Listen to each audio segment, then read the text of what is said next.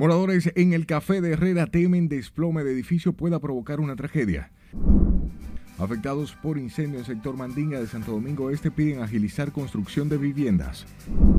Caos vehicular predomina en las principales avenidas del Gran Santo Domingo. Comandante general del ejército recorre zona fronteriza en Dajabón. Juramentan a Waldo Ariel Suero como presidente del Colegio Médico Dominicano. Transeúntes de la avenida Isabel Aguiar temen ser agredidos por limpia vidrios. Presidente Luis Abinader agotará agenda en San Cristóbal y el Gran Santo Domingo este fin de semana. Distribuidores de charamicos de la avenida Winston Churchill aseguran ventas están flojas. Y gobierno continuará subsidiando los combustibles durante esta semana.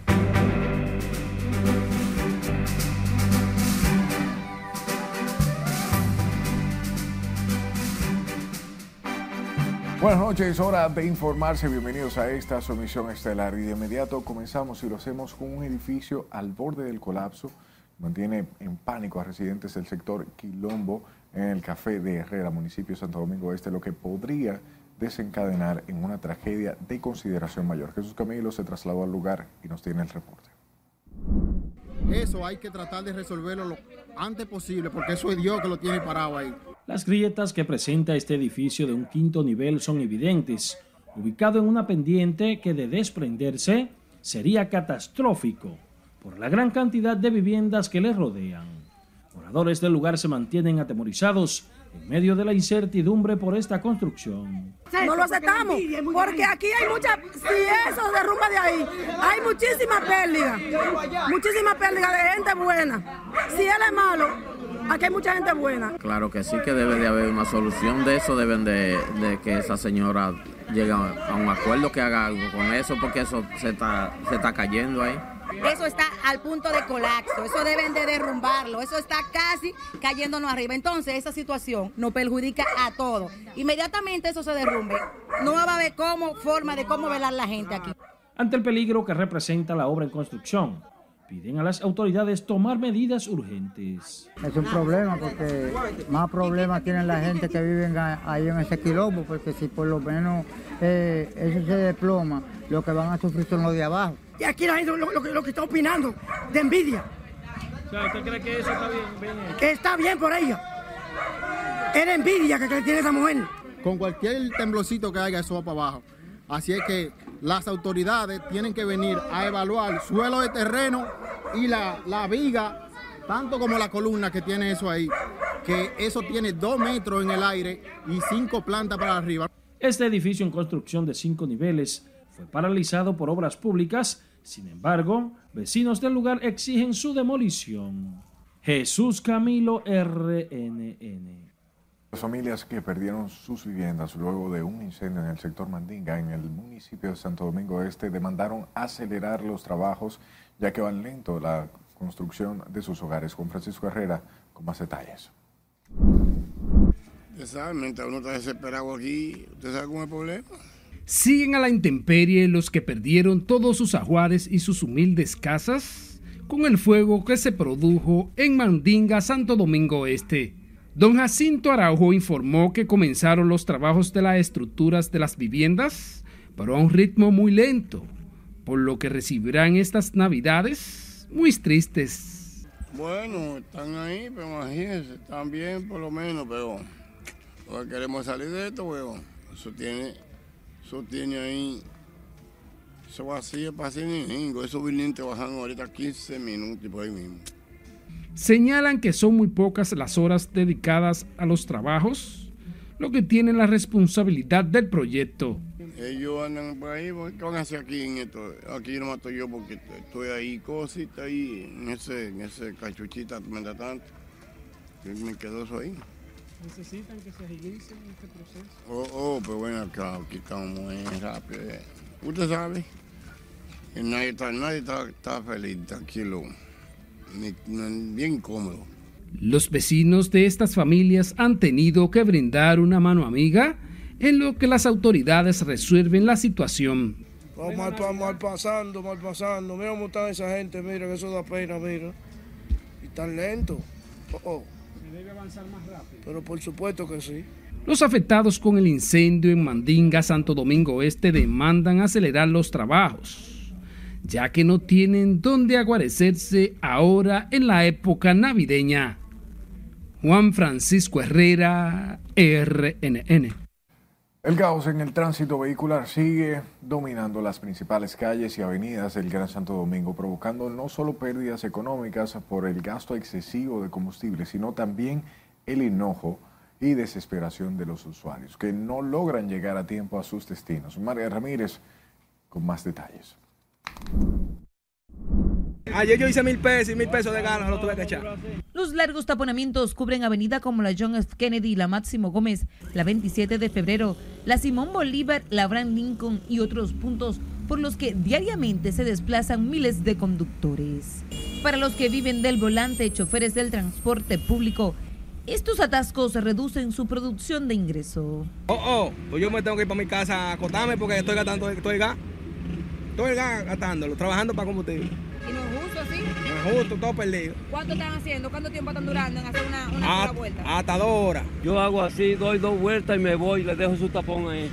Es verdad, la cosa está tan así, tan insoportable. Demasiado. Y son los policías que hacen el tapón. Cuando no hay policía, aquí no hay tapón. Lograr llegar a tiempo a los puestos de trabajo o citas médicas se ha convertido en una misión imposible, relatan usuarios del transporte público y conductores. Realmente yo no, no sufro tanto el tapón porque como yo uso mucho el metro eh, y cojo horas estratégicas, vamos a decir, para poder moverme, yo ando con el tiempo muy calculado, así que yo siento que si tú conoces tu ruta, tú tienes forma. Muchas veces salir hasta, hasta una hora antes de lo acostumbrado.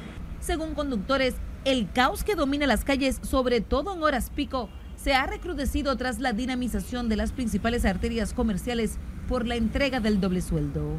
Sabe que nosotros estamos hechos para, hacer rutas rápidas, como quiera se nos complica.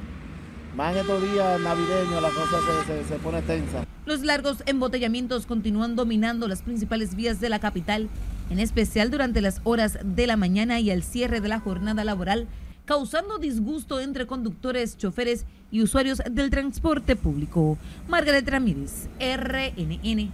Y con la entrada, o bien la entrega de 27 mil millones de pesos correspondientes al doble sueldo, los trabajadores comienzan a reportar el robo de su regalía por parte de desaprensivos que utilizan numerosas técnicas para sustraerles el dinero. Silex Aquino con la historia. Ya lo gasté y ya fue víctima, ya me robaron. Pese a que la Policía Nacional desplegó su operativo de vigilancia con más de 28 mil agentes en las calles, no han faltado ladrones que despojan a ciudadanos de su salario 13 y otras pertenencias. Ejemplo de ello es la señora Maribel Vidal, que no bien cobró el fruto de su trabajo durante todo el año, fue asaltada por delincuentes, frustrándole todos sus planes. Me llevaron a todo, el celular, un perfume de 30 dólares, 3 mil pesos y me soltan en un sitio. De nada, no sacan mi dinero de la tarjeta. Por si acaso me roban, llamo al banco de una vez que me cancelen todo. La dama aún no puede creer la forma en la que mujeres y hombres la atracaron y dejaron abandonada. Cuando vengo a trabajar me, me, me abordan una joven que lo que me dolió usó a Dios y me abordó y después que me abordó me hicieron lo que me hicieron, me soltaron. Gracias a Dios no me caí ni nada. ¿Con qué se llevaron? ¿Con voluntad o algo así? No, eh, me llamaron, Sierva, venga y vamos al metro de la esquina de mi casa al Fabio Amota, ahí me sucedió todo, en dos o tres cuadras, en la Venezuela. Sin embargo, algunos trabajadores informales como los motoconchistas Solo les queda observar la dinámica económica y poder ligar su regalía con los doblados pasajeros. Bien, porque se mueve, más dinero, circula más dinero. A mí no me han dado nada, pero me, eh, eh, ¿qué te digo? Eh, se, se siente el flujo de dinero en la calle. En bancos, comercios, calles, avenidas y transporte público se observa un incremento del número de personas que se desplazan, congestionando el tránsito y dando vida a la economía. Antes que concluya el año, los trabajadores dominicanos tienen pendiente recibir el pago de su quincena o mensualidad por lo que incrementan la prevención para evitar ser víctima de los malhechores. Sila Disaquino, RNN. Hablamos de los agentes policiales quienes apresaron nueva vez a un presunto delincuente que se dedica a robar residencias en La Vega, situación que mantiene desesperados a los comunitarios. De acuerdo con la institución del orden, en esta ocasión, Ángelo Valentín Peña Peña fue captado robando orquídeas del jardín frontal de una casa de la comunidad de Gamundi y ha cometido otros actos ilícitos por lo que será sometido a la justicia. Este sujeto, Ángelo Valentín Peña Peña, su único trabajo y el trabajo habitual, demostrado por los antecedentes penales, ya que cuenta con registros, múltiples registros eh, policiales por la comisión del delito de robo simple y muchas veces agravado en calidad de la nocturnidad o el uso de armas blancas. El hombre había sido apresado y sometido por la Policía Nacional justamente hace un mes por el mismo delito de robo y permanecía en libertad tras una medida de coerción diferente a la prisión preventiva. Vamos a Santiago, donde la Policía Nacional apresó a un hombre que mató a un presunto delincuente, quien le habría sustraído su motocicleta y luego se burlaba de él tras el hecho ocurrido en el Distrito Municipal de Santiago Oeste. Junior Marte nos cuenta. La víctima de 19 años es Juan Carlos Mezquita, quien de acuerdo a las investigaciones se burlaba de su verdugo tras el robo de la motocicleta al nombrado Richard de Jesús Jiménez, quien fue apresado en Mao. Eh, quien muere en circunstancia de una discusión en torno a un robo de un motor que se dio en Santiago Oeste, distrito municipal, ya la persona que se, que se presume que es el autor, un tal Richard, está detenido mediante orden de arresto. De igual manera, la Policía Nacional tiene en su mano el arma homicida que se utilizó. En otro hecho también la policía informó que un hombre resultó herido en medio de un incidente registrado en Los Alados. Ya le pedimos a homicidio en ese sentido el informe ejecutivo de dicho caso. No tengo los detalles porque lo pedimos esta, mañana de hoy. Estos casos se suman a los hechos delictivos que ocurren en algunos puntos de la ciudad. Yo, no tengo nada y entonces y lo veo en un celular mío en el bolsillo mío con el cargador y un los rífonos y la llevó, me dio una galleta ahí. Una galleta, oye, hasta un dominicano me está mirando a mí y no me, no me dice nada. Lo encontré ahí en abajo del comedor me vi como que ayer con una chancletita foto, me quité de los pies. ¿Cómo te viste en ese momento? Ah, no, yo lo, seguía allá con que matarlo, lo voy a matar.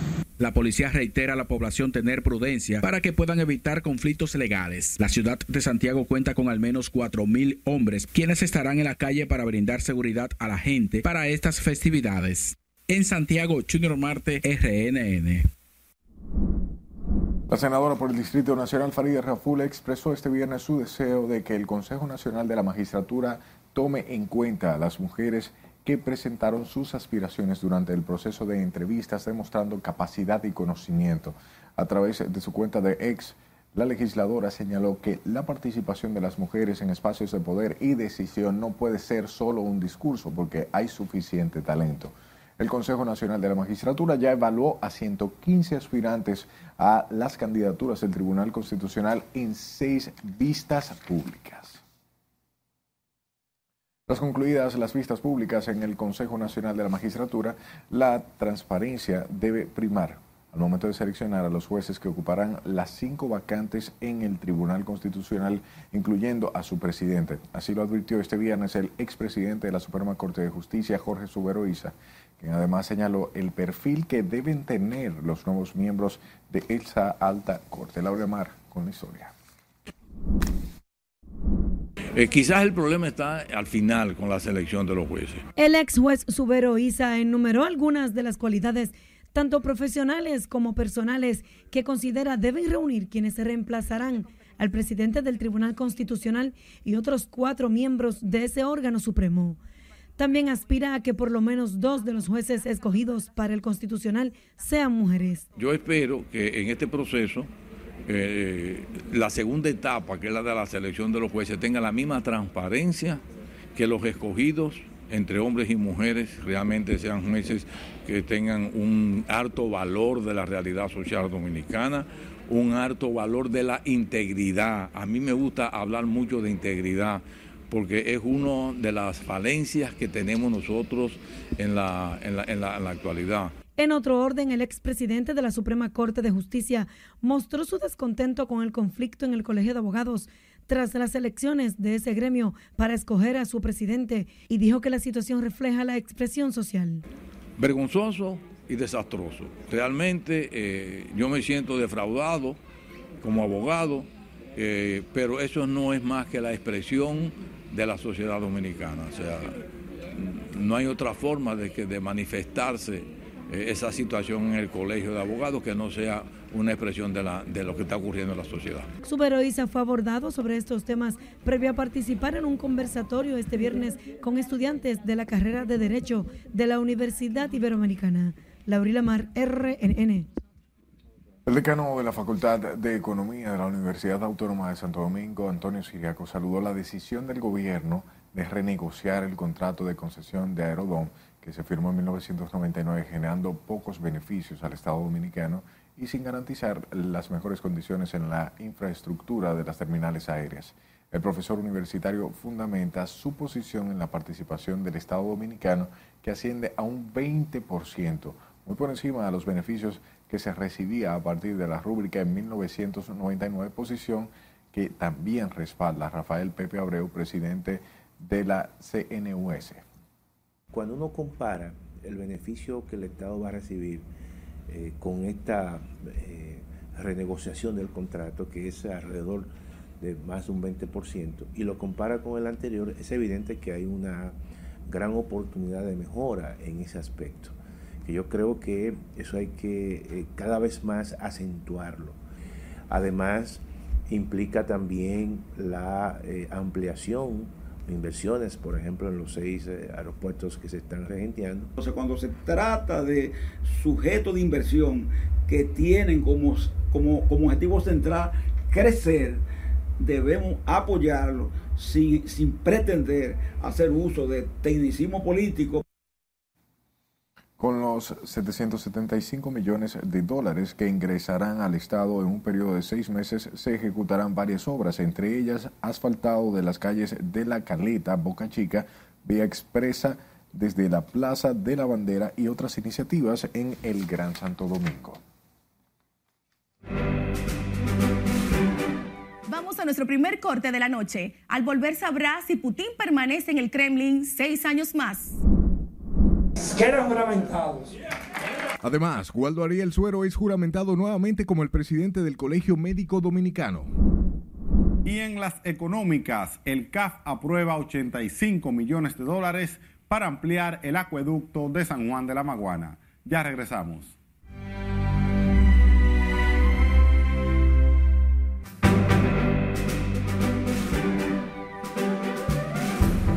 Momento de conocer las informaciones más importantes del plano internacional. Para eso tenemos a nuestra compañera Lorini Félix. Adelante, buenas noches. Gracias, muy buenas noches. Vladimir Putin aspira a permanecer en el Kremlin seis años más. Mientras tanto, disparan cohetes contra embajada estadounidense en Irak. Tenemos la información ampliada de estas y otras noticias en el resumen internacional. El primer ministro de Haití, Ariel Henry, reafirmó su voluntad de garantizar un mejor control de las fronteras y de hacer todo lo posible por reanudar el diálogo con República Dominicana para normalizar las relaciones entre ambos países, deterioradas por la construcción de un canal en un río limítrofe.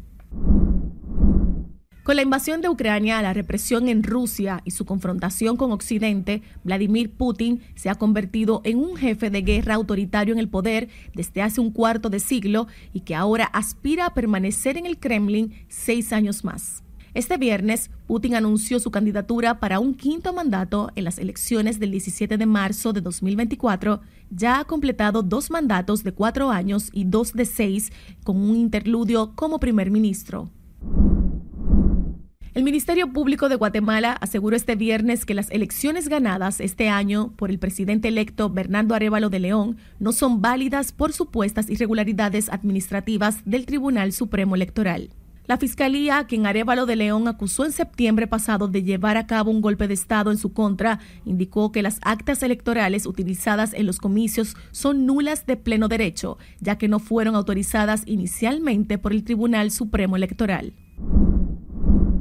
Estados Unidos no piensa apoyar el llamamiento a actuar en Oriente Medio que el secretario general Antonio Guterres hizo este viernes de manera dramática al Consejo de Seguridad, según dejó claro ante el Consejo su representante ante la ONU, Robert Wood.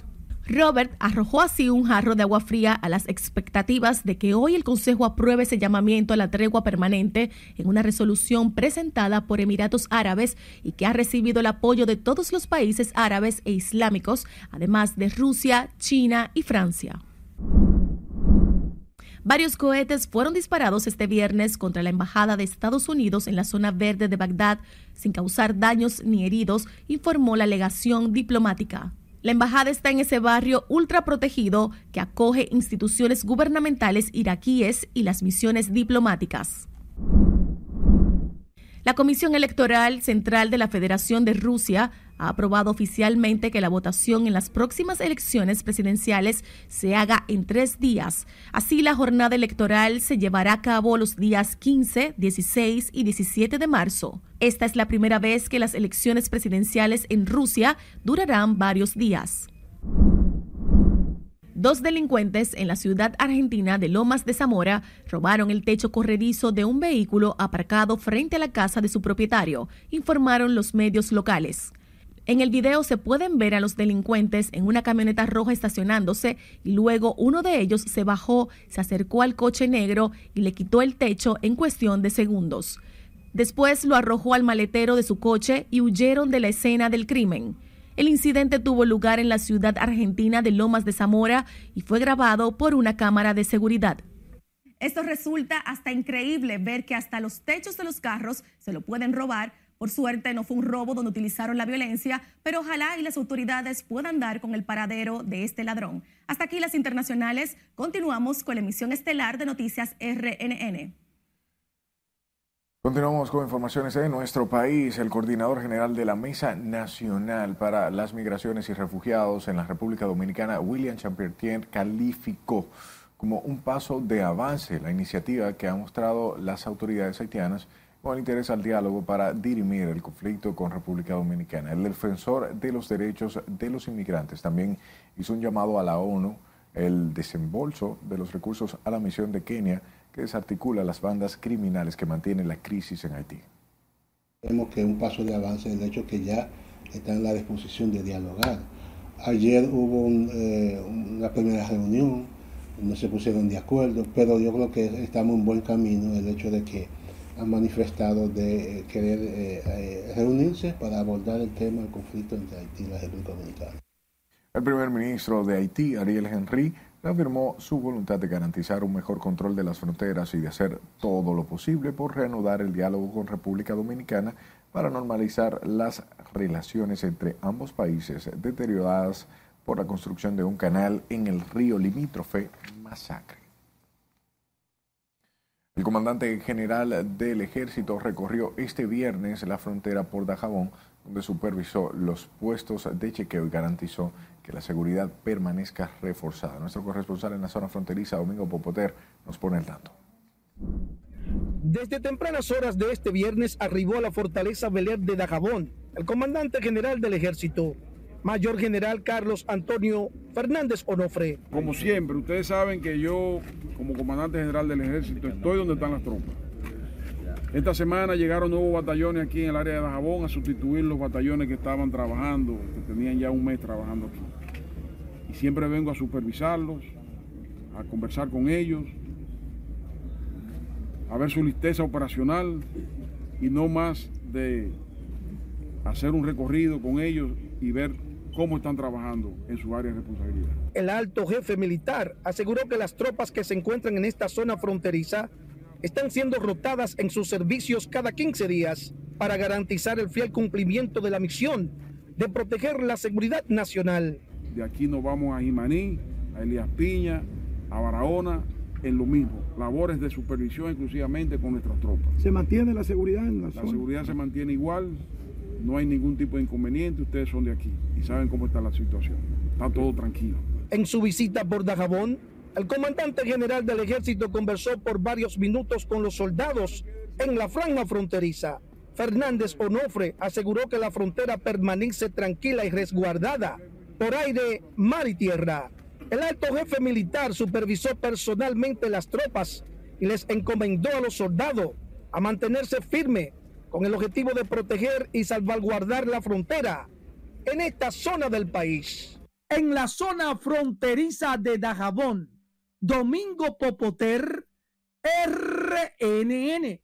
El Sindicato Nacional de Trabajadores de Enfermería reiteró este viernes que los hospitales dominicanos operan con un importante déficit de personal, eh, situación que pone en riesgo la calidad del servicio hacia los pacientes. La Secretaría General o bien la Secretaria General del gremio, Aracelis Alcántara, explicó que en la actualidad hay una escasez de 12.000 enfermeras, lo que provoca que una sola persona atienda entre 10 y 15 pacientes diarios. Si usted le eh, realizara una encuesta, tú le preguntas a cuántos pacientes ella atiende por, enfermera y ella te dicen 20, 15 y hasta muchas veces 30 pacientes. Entonces es mucho para tú dar un servicio con calidad. Tú haces y, salvamos vidas porque trabajamos con amor y con vocación. Pero realmente necesitamos que la calidad de vida se le mejore al personal de enfermería. Durante la celebración del 38 aniversario del Sindicato de Trabajadores de Enfermería, el gremio demandó además mejores condiciones en los centros hospitales y un nuevo decreto de pensiones 100% a las enfermeras. Y con la presencia de la vicepresidenta de la República, Raquel Peña, el Colegio Médico Dominicano juramentó hoy al doctor Waldo Ariel Suero como nuevo presidente del gremio por los próximos dos años quien reafirmó que luchará a favor de los mejores intereses de la clase médica del país. Liliana Martínez con estos detalles. Quedan juramentados. Esta es la sexta ocasión en que el doctor Waldo Ariel Suero dirigirá el gremio en representación de los médicos. Durante su juramentación, el nuevo titular garantizó la independencia del Colegio Médico Dominicano, así como la lucha por reajustes salariales para los galenos y mejoras en la seguridad social del país. Ha llegado un Colegio Médico Dominicano firme e independiente. Aquellos sectores que se están frotando las manos pensando que esta junta directiva que inicia hoy está en su mano, están muy equivocados.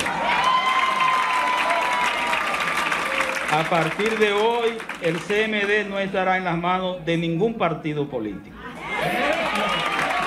ni en las manos de las autoridades, pero tampoco en las manos de la oposición. Por igual, el especialista, conocido por sus posiciones radicales, destacó la necesidad de transformaciones en materia de salud en la República Dominicana.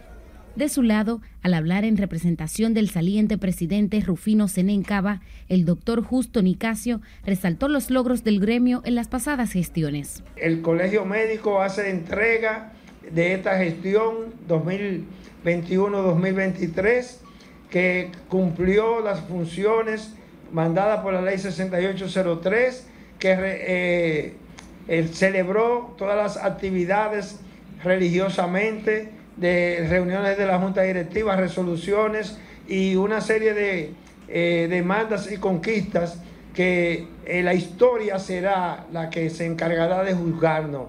El doctor Waldo Ariel Suero resultó victorioso en las elecciones del pasado noviembre con más de un 70% de los votos de los electores.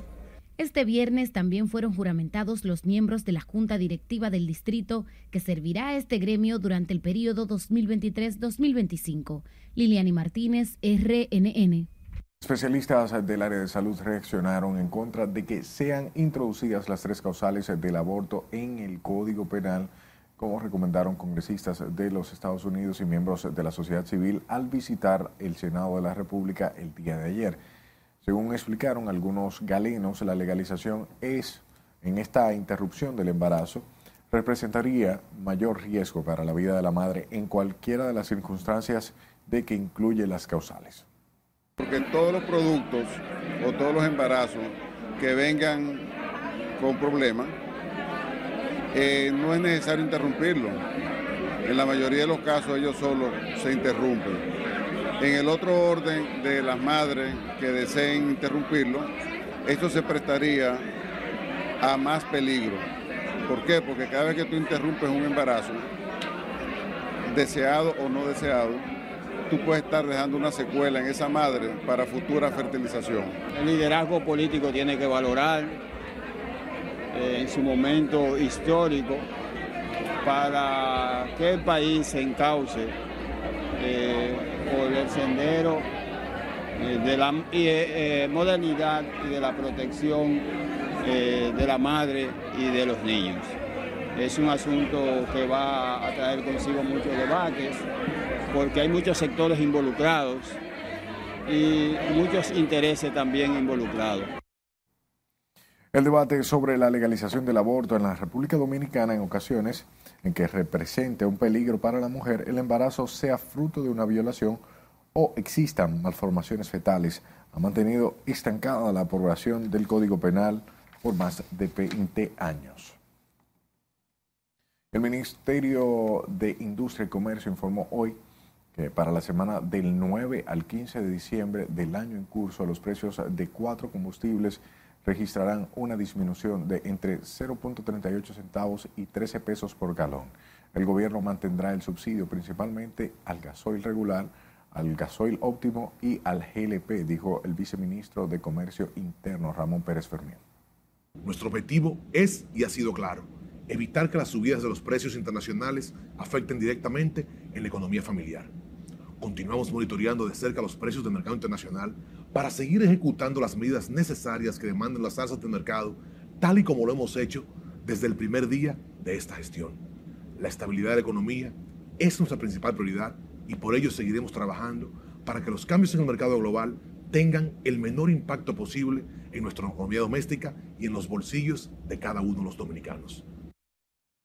Pérez Fermín explicó que se mantienen monitoreando de cerca los precios del mercado internacional para seguir ejecutando las medidas necesarias que demanden las alzas del mercado. El director general de presupuesto, José Rijo Presbot, acudió este viernes al Congreso Nacional para ofrecer detalles sobre el presupuesto del próximo año. El funcionario explicaba que tienen proyecciones de ingresos y gastos del próximo año realizadas en función de una serie de factores permite poco espacio a su mutilación.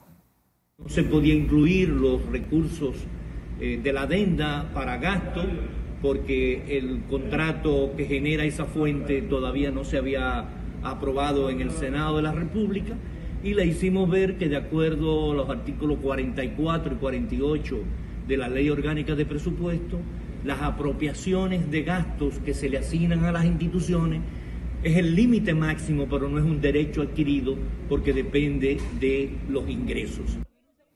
Junto al director de presupuesto, la Comisión de Hacienda de la Cámara de Diputados también convocó al ministro de Obras Públicas de Línea Ascensión, quien no quiso hablar con la prensa a su salida.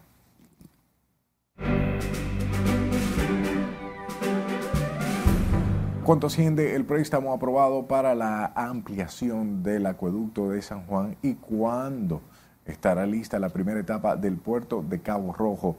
Esta y otras informaciones con Martín Adames. Gracias y buenas noches. La ampliación del acueducto de San Juan beneficiaría a más de 211 mil habitantes de las zonas urbanas y rurales de San Juan de la Maguana, Juan Herrera y Las Matas de Farfán. El Banco de Desarrollo de América Latina y el Caribe aprobó un préstamo por 84.5 millones de dólares a la República Dominicana para el proyecto de ampliación del acueducto múltiple de San Juan de la Maguana. El proyecto beneficiará a más de 211 mil habitantes de las zonas urbanas y rurales de San Juan de la Maguana, Juan Herrera y Las Matas de Farfán, a través de la ampliación y optimización de este sistema de acueducto múltiple regional que mejorará la calidad del agua en la zona. La primera etapa del puerto de Cabo Rojo en Pedernales se encuentra en los trabajos finales y a solo días de estar lista para recibir cruceros de hasta 3.000 turistas. La terminación total de esta etapa se habrá concluido en este mes de diciembre, por lo que entre el 15 de diciembre de 2023 y la primera semana de enero de 2024 atracará por esa terminal el primer crucero en la historia de Pedernales. El Departamento de Energía de los Estados Unidos dijo este viernes que quiere comprar hasta 3 millones de barriles de crudo para la Reserva Estratégica de Petróleo, con entrega en marzo de 2024, aprovechando la baja de los precios para empezar a reponer las existencias. El gobierno del presidente Joe Biden realizó el año pasado la mayor venta de su reserva estratégica, de hasta 180 millones de barriles, para tratar de limitar un repunte en el precio del petróleo tras el inicio de la guerra Rusia-Ucrania en febrero de 2022. Recordar que tanto el petróleo de Texas como el Brent registraron caídas importantes en su precio esta semana. Y como acabamos de ver, los Estados Unidos, ni tonto ni perezoso, anuncia la intención de comprar una buena cantidad para su reserva. Esto lo hacen los países desarrollados. Hasta aquí las económicas. Continúen con la emisión estelar de Noticias RNN. Vamos a comerciales y cuando regresemos, transeúntes piden reubicar a Limpia Vidrios en la Isabel Aguiar con 27 de febrero. Además, vendedores de charamicos se quejan de que las ventas están flojas. Entérese de cómo andarán las condiciones del tiempo para este fin de semana. Esta es la emisión estelar de Noticias RNN. No le cambie.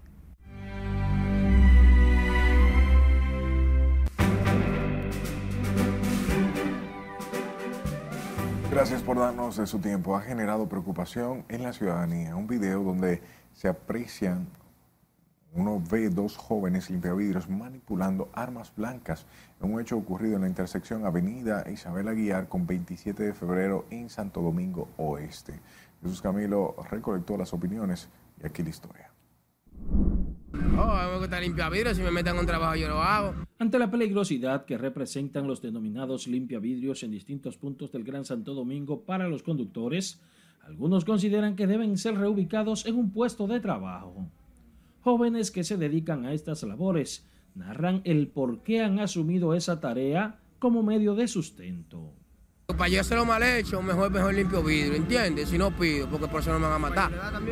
Pero robando te matan, te desgranan. Pero limpiando vidrio con esto no me van a hacer daño. Pues yo lo quité para que no lo choquen, pero déjame buscar el empleo también el Estado. Recuerdan que son muchos los incidentes en que se han visto envueltos estos jóvenes con conductores en las calles, por lo que piden a las autoridades mayor inclusión. El sistema que ellos están viviendo no está de acuerdo a la sociedad, en verdad. Necesito que hagan eso, se vería muy bien eso. Yo entiendo que sí, que la juventud deberían de darle más oportunidades laborales, pero eh, de, de, hecho sí deberían de reubicarlo. Pero no simplemente reubicarlo, sino buscarle una vía para que tengan ingresos. Que ayudarlo con algo, porque eso de estar en la calle nada más limpiando, eso no, para nadie hay ningún beneficio de eso. Ante esta situación, la Policía Nacional detuvo este viernes a 14 nacionales haitianos que se dedican a la labor de limpia vidrios en la avenida 27 de febrero con Isabel Aguiar, en el municipio Santo Domingo Oeste, de los cuales uno fue sorprendido portando un arma cortopunzante en el cinto. Jesús Camilo RNN. Paralelo a esto, el gobierno dominicano ha asistido a más de 400 familias de Santo Domingo Este que resultaron afectadas por el disturbio tropical que azotó al país el pasado mes de noviembre. Así lo afirmó el director del Instituto de Auxilio y Vivienda INAVI, Juan Isidro Grullón, quien destacó la continuidad de las ayudas sociales a personas impactadas por los eventos atmosféricos y de escasos recursos a través de la institución gubernamental. Para poder servirle a la sociedad. Y de esta institución nosotros trabajamos en el deporte, trabajamos, claro está, con los estudiantes, trabajamos con madres solteras, con envejecientes, con personas que en momentos difíciles como esta que acaban de pasar pierden sus ajuarios, con personas que muchas veces en momentos difíciles pierden pues, sus ajuarios cuando se les quema una casa. Al hablar a Noticias RNN, previo a su participación en el programa matutino a primera hora, que se transmite por este canal, el titular del organismo asistencial aseguró que en este 2023 se han superado los más de 81 mil servicios brindados por el INAVI el pasado año a personas de bajos ingresos económicos. La directora del Plan Social de la Presidencia, Yadir Enríquez, inició este viernes la Ruta de la Esperanza, un amplio programa de entrega de alimentos y bonos navideños a favor de las familias más necesitadas. Se trata de un plan de asistencia social que pretende impactar a más de un millón de personas en todo el territorio nacional en esta Navidad. Hoy iniciamos en los barrios Los Mongos, Barrio Puerto Rico, La Lata y Los Enganchados. Además, estaremos en el día de hoy en albergues, en casas de acogida, en casas de adultos mayores y diversas instituciones de orden eh, comunitario. El programa denominado La Ruta de la Esperanza inició en Los Minas y el resto de la provincia de Santo Domingo y será extendido a los pueblos del interior. La entrega de bonos y alimentos tienen un costo que supera los 1.200 millones de pesos. Y el Instituto Dominicano de Evaluación y Investigación e Investigación de la Calidad Educativa resaltó los ligeros avances que ha tenido el país en el aprendizaje con una media de 16 puntos de promedio general. En el Congreso Internacional IDEICE 2023 analizan las mejoras de la educación orientada a las nuevas tecnologías matemática, nosotros tuvimos una, unos puntos de crecimiento con relación al ciclo 2018. En matemática tuvimos unos 14 puntos de crecimiento, para ciencia 25 puntos que se nota, está en la data de crecimiento también, y para lectura unos 10 puntos de crecimiento. Tú no puedes negar el desarrollo social, tú no puedes negar que el individuo tiene necesidades que tú no satisfaces, de conocimiento que tú no satisfaces en el aula. Hay nuevas expectativas, aprenden cosas nuevas, llegan al aula con conocimientos que el maestro no tiene. Entonces yo creo que el maestro tiene el reto de estar a la altura de lo que está pasando en la sociedad, porque el maestro también es sociedad. En el Congreso Internacional Educativo participaron investigadores académicos y evaluadores. Hablemos de la Universidad Autónoma de Santo Domingo que graduó a 4.156 nuevos profesionales de grado y posgrado, más de mil de ellos con honores académicos. El acto estuvo encabezado por el rector Editrudis Beltrán, quien manifestó que este fue un exitoso año académico de renovación, expansión y reforma institucional. Asimismo, llamó a los nuevos profesionales a mantenerse como dignos representantes de la primera universidad de América. Entre los graduados está el también periodista Juan Laurencio Moreta, quien forma parte de esta gran familia RNN y quien obtuvo la licenciatura en psicología escolar. Felicitamos a nuestro compañero Juan Laurencio y a los demás profesionales que se invistieron en esta ceremonia de la UAS. Hablemos de las lluvias registradas este viernes debido a un sistema frontal que incide en territorio nacional, provocando así inundaciones en las calles y avenidas del Distrito Nacional. La avenida Ortega y Gaceta fue una de las afectadas, generando un fuerte taponamiento en el tránsito vehicular. Un tramo de la avenida José Andrés Aibar Castellanos fue anegada de agua por los fuertes aguaceros provocados por el fenómeno atmosférico. El sistema frontal provocó además que el Centro de Operaciones de Emergencias emitiera alerta verde para 13 provincias.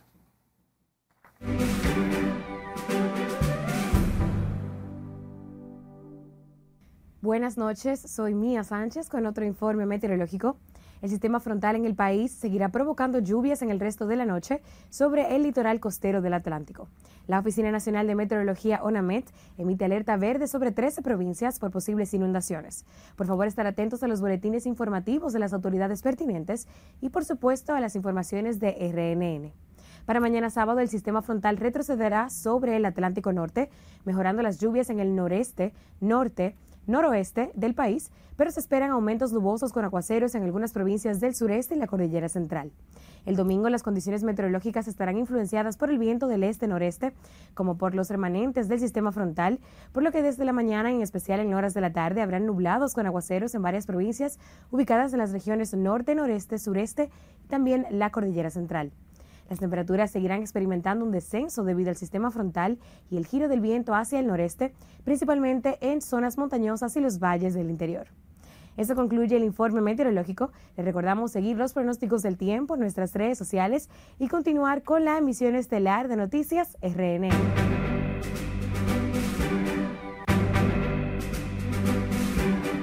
Raimel Tapia debutó esta noche con las estrellas y Jamer Candelario acordó por tres años y 45 millones de dólares con los Rojos de Cincinnati.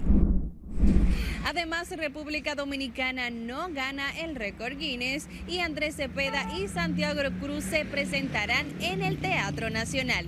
Ya volvemos.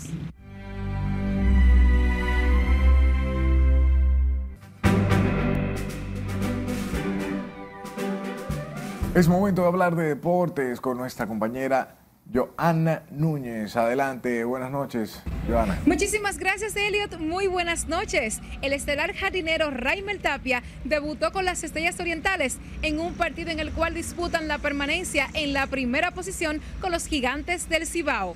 Detalles de estas y otras noticias en el presente resumen de la emisión estelar. Tapia batió de séptimo en la alineación y defendió el Prado Central. En su primer turno se ponchó y falló con rodado a la intermedia en el segundo. El petromacorizano posee una experiencia de ocho años en grandes ligas. Esta campaña estuvo con los Rays de Tampa.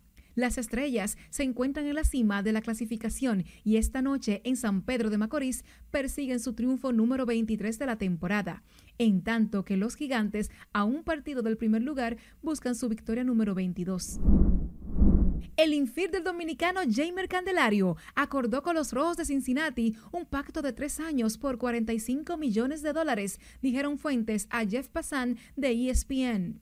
Candelario, de 30 años, no recibió oferta de los Tigres de Detroit después de la temporada de 2022, pero se recuperó con un 2023 estelar, estableciendo récords personales con 22 jonrones y 70 carreras impulsadas. Además, su acuerdo con los Rojos incluye una opción del club por 15 millones de dólares en 2027. Lewis Hamilton lamentó este viernes que la Federación Internacional del Automóvil pusiera en duda la integridad de Susie Wolf, la directora general de la Fórmula 1 Academy. Susie, esposa del director de la escudería Mercedes, fue objeto de una breve investigación por conflicto de intereses, de la cual la federación dio después marcha atrás, asegurando que no hubo tal situación. Para el siete veces campeón del mundo de la Fórmula 1 y piloto de la escudería Mercedes, la FIA se conformó con decir lo siento al final, una situación inaceptable. LeBron James y los Lakers enfrentarán a los Pacers de Indiana este sábado en la gran final de la Copa de la NBA. Ambos conjuntos llegan en buen momento tras lograr sus boletos con victorias convincentes en las semifinales. El encuentro está pautado para iniciar a las nueve y media en Las Vegas. Y por último, los Celtics de Boston recibieron esta noche el regreso de Kristaps Porzingis luego de perderse cuatro partidos por lesión. Hasta aquí los deportes. Les deseo feliz fin de semana. Gracias. El presidente Luis Abinader continuará su agenda de trabajo este fin de semana en el Gran Santo Domingo y San Cristóbal, que incluye la inauguración de instalaciones, almuerzos navideños con instituciones castrenses, graduación de cadetes de la Policía Nacional y la inauguración de la París y su entorno. El mandatario iniciará su agenda el sábado a las 10.30 de la mañana en el Distrito Nacional con la inauguración de varias instalaciones del Instituto de Seguridad Social de las Fuerzas Armadas. Más adelante, el jefe de Estado sostendrá un almuerzo navideño con el Estado Mayor y miembros de la Armada. De igual forma, almorzará con el Estado Mayor y miembros de la Fuerza Aérea Dominicana. El mandatario finalizará su agenda de trabajo el domingo en el Distrito Nacional con la inauguración de la Avenida París y su entorno. Hablemos de los adornos de charamicos que se han convertido en una tradición en la época de Navidad, pero este año las ventas han estado muy lentas según sus distribuidores. Margarita Dipré nos cuenta. No, la venta no salió como se esperaba. Se esperaba hacer un año político, se podía vender más. No, se ha vendido menos que el año pasado. A medida que pasan los días, las expectativas que tenía cifradas el señor Reinaldo de Jesús, quien tiene más de 40 años vendiendo charamicos en la avenida Winston Churchill, se ha ido desvaneciendo. Y es que según cuenta, este no ha sido un buen año para las ventas de sus productos. Está demasiado floja, ya debió haber apretado a esta fecha donde nos encontramos. Pues siempre a esta fecha, bueno, comienza a hacer fiesta alquilamos también y también compran para hacer la fiesta. Y no se está viendo eso. Expresa que en comparación con años anteriores, las ventas de charamicos han estado muy flojas. Este ha sido el peor. No solo nada más para nosotros, ¿no? O sea, no solo para mí solo. En general, aquí de todos los vendedores de la chuncha. No, toditos tenemos mucha mercancía y al grito. Los prestamistas yo no van a tener que coger los pichoncitos. Pero siempre existe una luz al final del túnel. Estos microempresarios encuentran almas solidarias como la señora Luz María Fernández, que para la realización de sus actividades prefiere comprar artículos de charamicos. Yo lo compro tanto para los eventos, porque más bien eh, los charamicos a uno le quedan bien para los eventos en áreas amplias, para uno decorar y también eh, que uno tiene que obligatoriamente ayudar a estas personas que de eso es que viven, ¿verdad? En vez de uno ponerse a comprar cosas importadas, adornos importados, uno le da la oportunidad a ellos de que ellos se ganen su peso aquí, porque la cosa está muy difícil. Algunas damas que no quisieron ofrecer declaraciones frente a las cámaras expresan que prefieren comprar estas figuras porque son reusables y se pueden utilizar durante varios años, ya que se mantienen en perfectas condiciones. Margarita Dipré, RNN.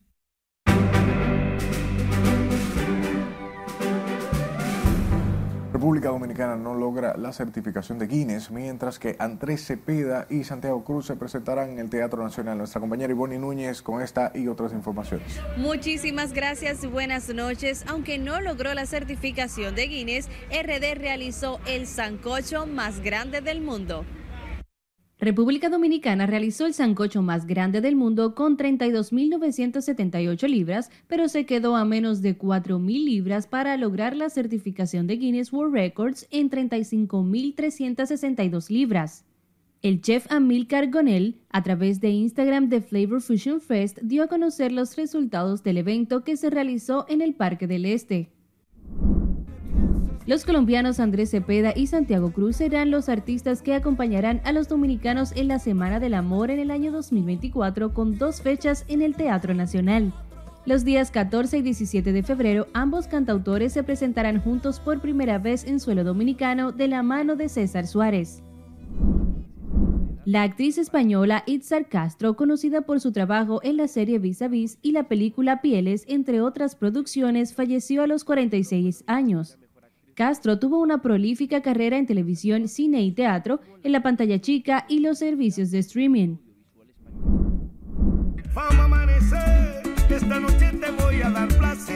Víctor Roque, líder de la orquesta La Gran Manzana, y Fernando Villalona han unido sus voces en Vamos a Amanecer, canción en el que ambos intérpretes combinan sus particulares estilos musicales dentro del merengue.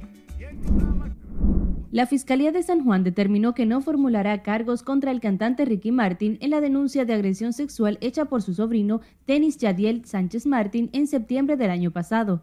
La batalla legal comenzó el 1 de julio de 2022, cuando el sobrino radicó una querella ante el negociado de la policía amparada en la Ley 54 de violencia doméstica y una solicitud de orden de protección ex parte y el sobrino de Martin lo demandó por persecución maliciosa, daños y perjuicios, entre otras, para luego poner una orden de alejamiento que él mismo desestimó. Hasta aquí diversión, que tengan feliz resto de la noche. Gracias, Simone, por las informaciones y a usted siempre por su atención. Pase feliz resto de la noche.